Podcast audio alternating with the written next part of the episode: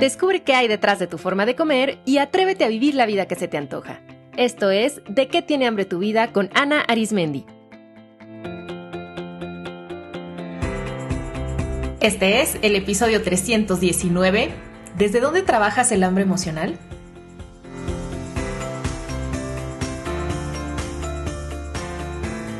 Comunidad, qué gusto me da saludarles. Me tomé unas semanas de pausa en el podcast y un poquito también en redes sociales y la verdad es que ya les extrañaba, así es que estoy muy contenta de estar frente a este micrófono y conectar con ustedes. Les invito a que comencemos este programa haciéndonos nuestra pregunta maestra. Así es que si te es posible, haz una pausa de lo que sea que estés haciendo, cierra tus ojos, toma una respiración profunda y hazte esta pregunta. ¿De qué tiene hambre mi vida?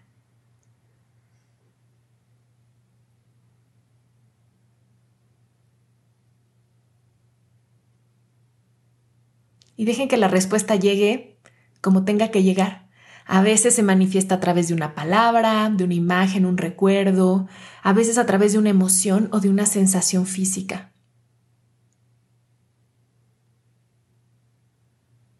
¿De qué tienen hambre? ¿Qué surgió para ustedes? ¿Qué les apetece en este momento de su vida? Y ahora les invito a preguntarse cómo pueden satisfacer esa hambre o quizá esa serie de hambres. Tal vez surgieron muchas hambres en este momento. Recuerden que poder sentir hambre es un signo de estar vivos y de estar vivas, de tener ganas, de tener anhelos. Así es que no hay que temer al hambre, a ningún tipo de hambre. Hay que tomar el hambre simplemente como un indicador interno, como un lenguaje que nos viene a indicar qué es lo que necesitamos. Yo les comparto que en este momento tengo hambre como de reacomodar. Han sentido eh, momentos en su vida donde necesitan como volver a reorganizar ciertas cosas, volver a poner orden. Em, creo que tal vez en mi caso tiene que ver también con que ya entramos a la última recta de este 2022 y a mí siempre me entra estas ganas de reacomodar las cosas, a ver cómo fue este año, qué quiero para el año que entra y estoy como en ese proceso de reacomodar en varios aspectos. En, quiero reacomodar cosas en mi trabajo, cosas en mi vida personal, en mi proceso de, de crecimiento interno, en mis actividades, así es que de, de eso tengo hambre. Muy bien, pues este episodio va dirigido principalmente a mis colegas profesionales que se dedican al tema de la alimentación, ya sea desde la nutrición, la psicoterapia, la medicina o el coaching, aunque si tú no eres profesional de la salud, de todas formas creo que te puede ayudar a reflexionar. Colegas, quiero preguntarles cómo manejan el hambre emocional en su consulta. Desde mi experiencia, el tema de el comer emocional es uno de los grandes temas que se traen a consulta cuando hablamos de la relación que tenemos con la comida. Y es un tema que a veces como profesionales incluso nos puede asustar porque a las personas que acompañamos les puede causar mucho conflicto, eh, muchas emociones como culpa, vergüenza, miedo, porque a veces las personas llegan ya como desesperadas y por eso se autonombran como es que yo no puedo parar de comer, es que yo soy, entre comillas, adicto a la comida. Eh, llegan también ya con muchas creencias sobre su forma de comer que vienen de la cultura de la dieta y a veces algunos comportamientos relacionados con el hambre emocional pueden asustar y pueden asustarnos a nosotros como profesionales si no estamos capacitados. Entonces, por eso em, quise traer este tema a este episodio porque creo que es, importante reflexionar eh, cómo trabajamos con el hambre emocional, desde, desde qué marco teórico, es decir, qué entendemos por hambre emocional y pues qué estrategias utilizamos. Yo generalmente veo que hay de dos sopas. Están quienes manejan el hambre emocional desde la cultura de las dietas y estamos quienes manejamos el hambre emocional desde una postura que eh, no pesocentrista, no gordofóbica, eh, informada también en pues lo más reciente que se sabe de la neurobiología del hambre y de las corrientes más actualizadas sobre psicoterapia. Entonces vamos a ver cuál es esta diferencia. Fíjense, el hambre emocional desde la cultura de las dietas de entrada tiene una connotación negativa. Es vista como un hambre, entre comillas, falsa, porque la única hambre, entre comillas, real es el hambre física. Entonces es un hambre que debe de ser evitada, debe de ser controlada. Y al darle esta idea de que no es un hambre real, eh, yo creo que hace mucho daño, porque entonces deja a la persona diciendo, bueno, entonces todo esto que estoy yo sintiendo, ¿qué? ¿Me lo estoy imaginando? ¿Estoy loca? Eh, o, por qué? ¿Por qué esta hambre no es real? ¿No? En la cultura de las dietas, el comer emocional se considera signo de falta de fuerza de voluntad, de poca disciplina. Y pues cuando se satisface se ve como un pecado, un error, un placer culposo y por eso pues se siente culpa después de haber comido emocionalmente y se buscan mecanismos de compensación, eh, como por ejemplo hacer más ejercicio o ayunar y eso fomenta conductas desordenadas con la comida y con el ejercicio. Desde esta postura al hambre emocional se le teme porque se cree que conduce al descontrol, que es la responsable de romper la dieta y de un aumento de peso. Y entonces, pues básicamente lo único que enseñan las dietas sobre el hambre emocional es que hay que temerle, hay que reprimirla, hay que controlarla. Y pues para ello utilizan muchas estrategias como por ejemplo la distracción, ¿no? Si te, vienen ganas de comer, este, distráete, ponte a hacer otra cosa. El castigo, ¿no? Si ya comiste, entonces tienes que compensar o castigarte, o sea, como eh, tienes que resarcir el error terrible que acabas de cometer y muchas estrategias como pues no tengas a la vista ningún alimento asociado al comer emocional, la abstinencia, entonces identifican que hay ciertos alimentos muy relacionados con el comer emocional, tienes que evitarlos comer por, por completo y no solamente la abstinencia de alimentos, la abstinencia de actividades, de personas, de espacios que invitan al comer emocional.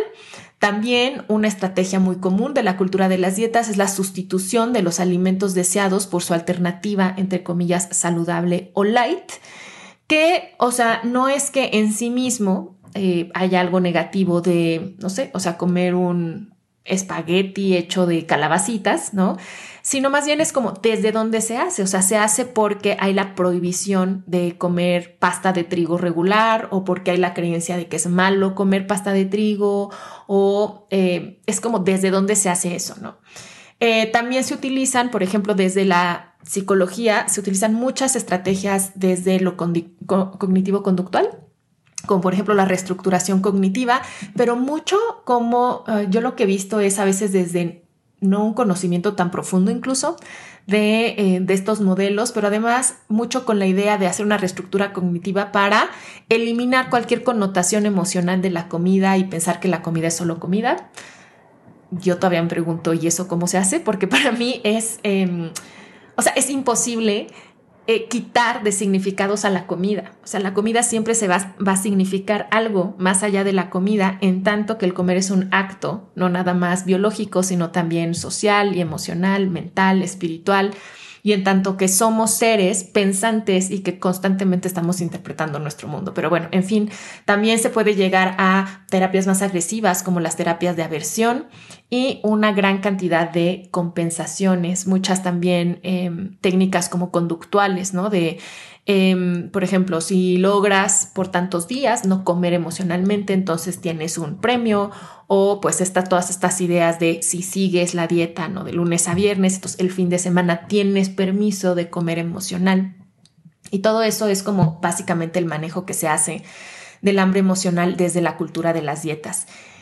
Y la verdad es que pues todo como todo lo que hay de la cultura de las dietas está muy basado en el miedo, el miedo a las emociones, el miedo a entrar en contacto con lo que siento, el miedo a las sensaciones que producen las emociones en el cuerpo, el miedo a la pérdida de control, el miedo a romper las reglas. Y aquí me gustaría eh, invitarles a que fuéramos críticos porque yo cada vez estoy viendo más profesionales que se dicen especialistas en psicología de la alimentación, porque bueno, ya saben que hoy en día, ¿no? En el mundo del Internet, pues cualquier persona se puede decir experta lo que quiera, ¿no? Y cuando algo se pone se empieza a escuchar y se oye bonito y se oye novedoso, pues toda la gente quiere colgarse de ahí. Pero veo que eh, están usando todo este tipo de estrategias que lo único que hacen es fomentar pues más de lo mismo, control y evitación y miedo hacia el comer emocional. Y ojo porque incluso he visto programas de formación para profesionales que dicen especialidad o curso para profesionales en psicología de la alimentación que son profundamente gordofóbicos y cultura de las dietas. Es más, me atrevo a decir que la mayoría de los que yo conozco en inglés y en español eh, son cursos muy orientados hacia todavía el control del peso, eh, hacia mm, el control del comer emocional, ¿no? Entonces creo que hay que tener mucho ojo porque ya saben que la cultura de las dietas es como una aspiradora, que cuando detecta que algo se pone de moda, lo absorbe y por eso hoy en día, fíjense que escuchamos menos la palabra dieta pero empezamos a escuchar mucho cosas como intuitivo, no dieta, psicología de la alimentación, mindfulness, atención plena, que realmente lo único que está haciendo es enmascarando dietas. Como la cultura de las dietas ha visto que estos términos se escuchan más, pues se los apropia. Así es que seamos muy críticos con lo que consumimos, pero también como nosotros proveedores de salud con lo que estamos ofreciendo yo les quiero compartir que obviamente yo estaba aquí y estuve aquí muchos años cuando entré en contacto por primera vez con estos conceptos de diferentes tipos de hambre, pues obviamente eh, todavía todo estaba muy cargado desde la cultura de las dietas. Entonces, pues era esta idea de hambre física versus hambre emocional. Entonces era de, ok, el hambre física sí es válida, sí escucha tu cuerpo, pero eh, el hambre emocional no, ten mucho cuidado, eh, tienes que ver cómo controlarla. Eh, obviamente también con esta idea de que el hambre emocional es como la gran culpable de los cuerpos grandes, de no poder alcanzar la delgadez. Y bueno, pues entonces, claro que yo estuve ahí, tomé muchos cursos de esto. Incluso creo que aún hoy eh, las personas que entran en primer contacto con la alimentación intuitiva, todavía hay mucha confusión con esto, con esta idea de, ok, entonces tengo que comer ahora de acuerdo a mis señales de hambre, saciedad, eh, pero entonces no se vale comer si no estoy sintiendo hambre física. O me equivoqué e hice mal si comí más allá de mi punto de saciedad. Yo sé que las autoras de alimentación intuitiva esa no es su objetivo y así no lo enseñan, pero creo que en muchas ocasiones así se entiende y otros proveedores de salud así lo manejan. ¿Qué tanto, colegas, ustedes están todavía manejando el hambre emocional desde aquí, ¿no? Desde estas técnicas de controla el hambre emocional. Ahora, ¿cuál es la otra postura? El hambre emocional desde la postura en la que yo la trabajo es muy diferente, porque primero, lo primero, lo primero, lo primero que hacemos es normalizarla. El hambre emocional debe ser vista como una expresión normal del acto de comer. Todas las personas comemos impulsadas por una mezcla de factores, o sea, comemos por necesidades instintivas, emocionales, sociales, mentales y hasta espirituales. Y no es que una sea más válida que otra comer por cuestiones sociales es tan válido como comer por cuestiones instintivas o por cuestiones espirituales. Así es que desde esta postura vemos el comer emocional pues como un acto natural del ser humano.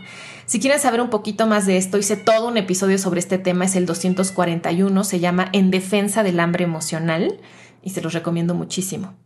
También desde esta postura entendemos a profundidad la psicobiología del hambre emocional. Y creo que también mucha gente no sabe manejar el hambre emocional porque no le entiende. O sea, no entiende bien qué le pasa a su cuerpo-mente. ¿Por qué de pronto vienen ganas de comer? ¿Y por qué a veces esas ganas de comer vienen mezcladas de angustia, de preocupación, de tristeza, de euforia? Y, si entendemos, si nos metemos bien a la parte de las neurociencias, de la psicobiología, creo que eso nos da eh, una comprensión amplia y por, y por lo tanto un, una esfera de acción muchísimo más precisa y basada en ciencia. También desde esta postura vemos al hambre emocional como un lenguaje, no lo vemos como algo negativo, lo vemos como algo natural y lo vemos como un indicador, así como el hambre física pues nos indica que ya nos hacen falta nutrientes, que nos falta energía, pues el hambre emocional también nos está indicando algo y entonces aquí invitamos a observarla con curiosidad y proponemos preguntas poderosas para explorarla. Por ejemplo, ¿qué me están diciendo estas ganas de comer? ¿A qué me están invitando? ¿Por qué surgieron en este momento? ¿Qué ocurre? ¿Qué ocurre dentro de mí y qué está ocurriendo fuera de mí? ¿Qué emoción estoy sintiendo? ¿Cómo se siente esta emoción en mi cuerpo?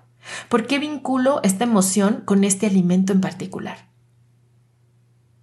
Desde esta postura entendemos que el hambre emocional puede tener muchísimas causas y que hay personas que pueden vivir el hambre emocional con gozo y con tranquilidad, pero también es importante reconocer que hay muchas personas que estas ganas de comer que no están relacionadas con hambre física les pueden generar mucha angustia mucho malestar también físico o incomodidad física, que les pueden llevar a ciertas conductas eh, que no les generan bienestar. Y entonces hay que entender por qué ocurre. Y pues el hambre emocional puede generarse primero, pues simplemente porque somos seres humanos y, y es natural que queramos comer por cuestiones emocionales y sociales. También se puede disparar porque la persona se encuentra en restricción y no nada más en restricción física, sino hay muchos tipos de restricción que pueden disparar el hambre emocional. Y aquí también me gustaría detenerme un poquito más porque he visto que muchas colegas, sobre todo nutriólogas que ya están trabajando desde un modelo no centrado en el peso y antidieta, hacen mucho hincapié en que la primera causa de estas ganas eh, de comer, de este como exceso de hambre emocional o de atracones, es la restricción física, no comer suficiente. Estoy de acuerdo. Sin embargo, es importante que amplíen su mirada y sepan que no nada más eso que hay muchas personas que están comiendo suficiente, que están comiendo nutricionalmente de forma adecuada y aún así pueden tener periodos fuertes de un comer emocional que a esa persona le genere cierto malestar y hay que entender de dónde vienen y que hay muchos tipos de restricción. También el hambre emocional se puede generar por el contexto sociocultural, económico y familiar mucho de lo que hemos aprendido sobre el comer, sobre ciertos alimentos, tiene que ver con nuestro contexto, sin duda. Y eso también eh, va a determinar mucho cómo nos relacionamos con el hambre emocional y muchas conductas relacionadas con ella. También la historia de apego de una persona, cómo fue su crianza, cómo han sido sus vinculaciones afectivas, está íntimamente relacionado con el hambre emocional y por último las experiencias de trauma. El trauma y el hambre emocional eh, también tienen una, una relación muy importante que es importante entender. Entonces, desde esta postura, pues vean, no es nada más como que ah, estás comiendo así porque eh, no tienes fuerza de voluntad o porque no estás comiendo como nutricionalmente de forma correcta. O sea, no, aquí entendemos que puede haber muchas causas por las que haya un hambre emocional que la persona siente que le genera malestar o que le está llevando a ciertas conductas em, que no son las más apropiadas.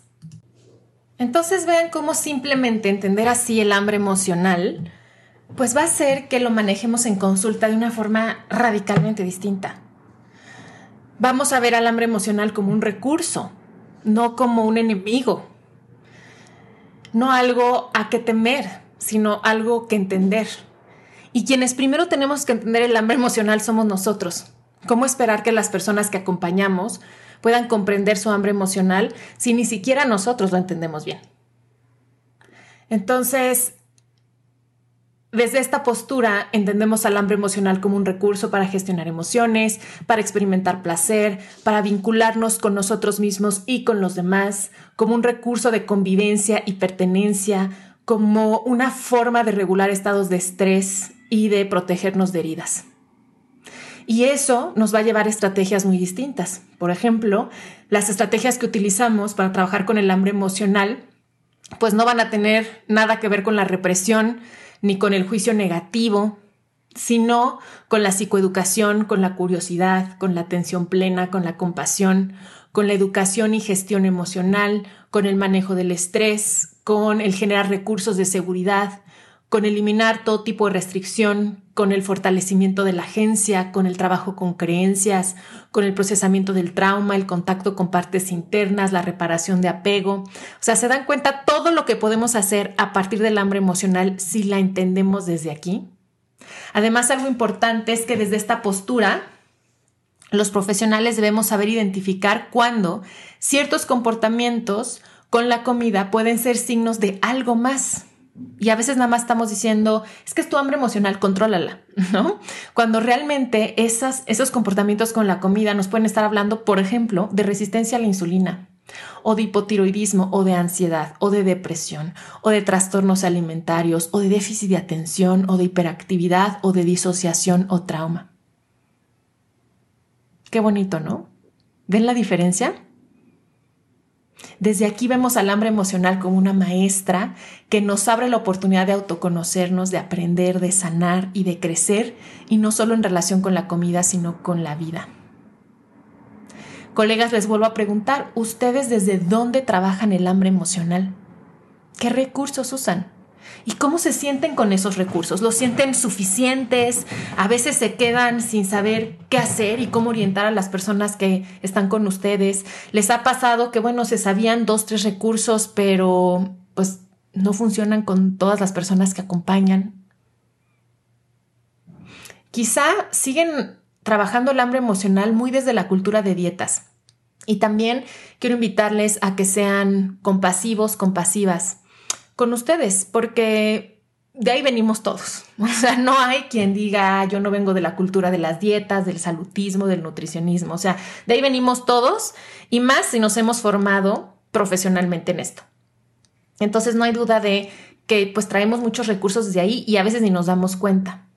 Quizás su caso es que ya se han alejado de ese paradigma, pero todavía se encuentran sin herramientas para entender y trabajar el hambre emocional desde otra postura que sea más compasiva, basada en neurociencias, en lo más reciente la psicología, como les decía, ¿no? Y eso también es muy normal porque pues muchas veces hacemos este cambio de paradigma muy desde lo teórico, que desde ahí hay que empezar, ¿no? O sea, cuestionando nuestras creencias, moviéndonos hacia otro lugar, o sea, modificando toda la epistemología. Pero a veces eso cómo se baja, ¿no? Utilizando nuestro lenguaje y eso cómo se come. A veces podemos habernos leído muchísimos libros, a mí me pasó eso, ¿no? De eh, salud para todas las tallas, bla, bla, bla, y luego decir, bueno, pero en mi consulta, ¿qué? O sea, eso cómo lo traduzco a herramientas prácticas. Entonces puede ser que estén ahí y también es parte del proceso. Lo que yo veo es que los riesgos de no saber cómo trabajar el hambre emocional es que incluso sin quererlo, podemos seguir fomentando una mentalidad de dieta. Y además, más grave aún, podemos retraumatizar a las personas que acompañamos. Porque sin saberlo, seguimos reproduciendo un contexto de opresión, un contexto de invalidación, un contexto de restarle poder a la persona, de no creerle. Y además simplemente a veces puede ser que no logremos ayudarles. La buena noticia es que hay otra forma de entender y abordar el hambre emocional. Y hoy quiero compartirles que me da muchísimo gusto poderles ofrecer una formación especializada en esto. Yo, igual que ustedes, ya saben que viví todo este proceso de cambio de paradigmas y pues yo lo viví ya hace unos años, imagínense, si ahorita hay poco, antes lo que había era nada de recursos. Y a mí me hubiera súper encantado em, que alguien me me explicara esto de una forma sencilla, pero muy profesional. Y además, no nada más que me lo explicara, sino que me diera herramientas para la consulta, herramientas clínicas. Y bueno, pues por eso he creado una formación que se llama Herramientas Terapéuticas para el Hambre Emocional, que sin lugar a dudas creo que es una formación que puede cambiar radicalmente su consulta. Y pues para conocer más de esta formación, quiero hacerles dos invitaciones. La primera, unirse a la masterclass gratuita que voy a impartir el próximo lunes 3 de octubre a las 10 de la mañana, hora de la Ciudad de México. En esta masterclass les quiero hablar de el hambre emocional desde una visión del trauma. Ahí les voy a compartir qué es el trauma psicológico y cómo se relaciona con el hambre emocional y les voy a dar un par de estrategias que van a poder implementar en su consulta desde ya. Si no pueden estar en vivo, la grabación del webinar va a estar disponible gratis por 48 horas para todas las personas que se hayan registrado. Así es que regístrense en psicoalimentación.com diagonal webinars profesionales. Les dejo aquí en las notas del episodio el link directo para que puedan inscribirse. Si están escuchando este episodio y ya pasó la fecha, este webinar va a estar disponible después a la venta. Y si ustedes lo compran, van a tener acceso a él por tiempo indefinido para que lo vean con calma las veces que ustedes quieran. En ese webinar, no nada más les voy a dar esta información potente que van a poder aterrizar a su consulta, sino que además les voy a explicar más a detalle la formación para profesionales de la salud en herramientas terapéuticas para el hambre emocional.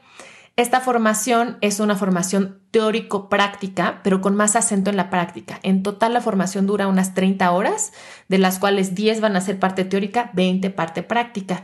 Entonces yo les voy a compartir un marco teórico nuevo para entender el hambre emocional, como ya les decía, desde un enfoque no pesocentrista e informado en trauma, basado en lo más reciente de la psicología.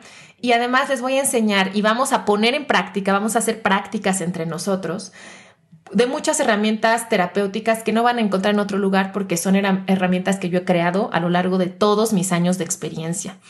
La formación dura 10 semanas y comienza el 10 de octubre de este 2022.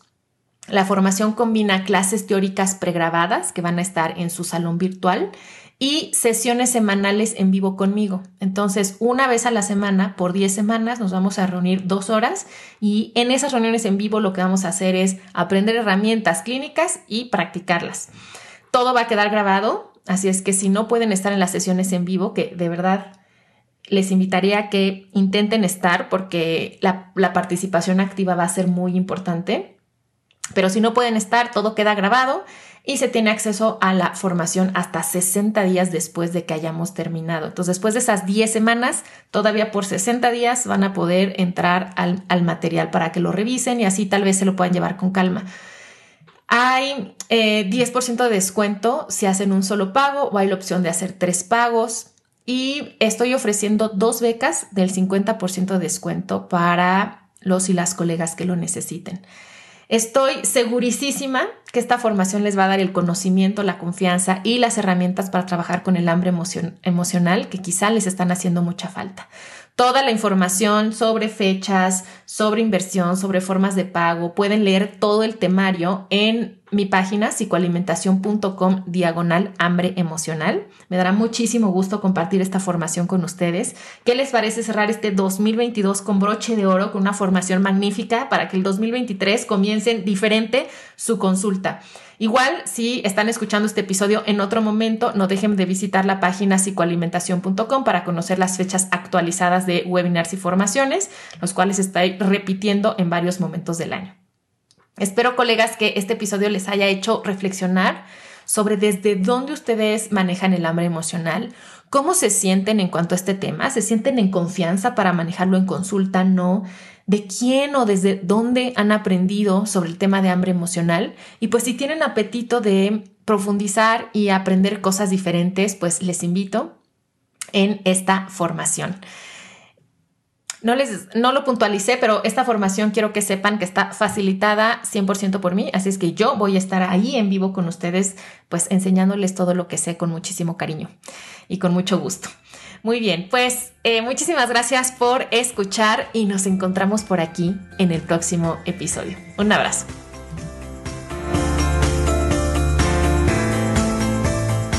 Esto fue De qué tiene hambre tu vida con Ana Arismendi. Para más información visita www.dequetienehambretuvida.com.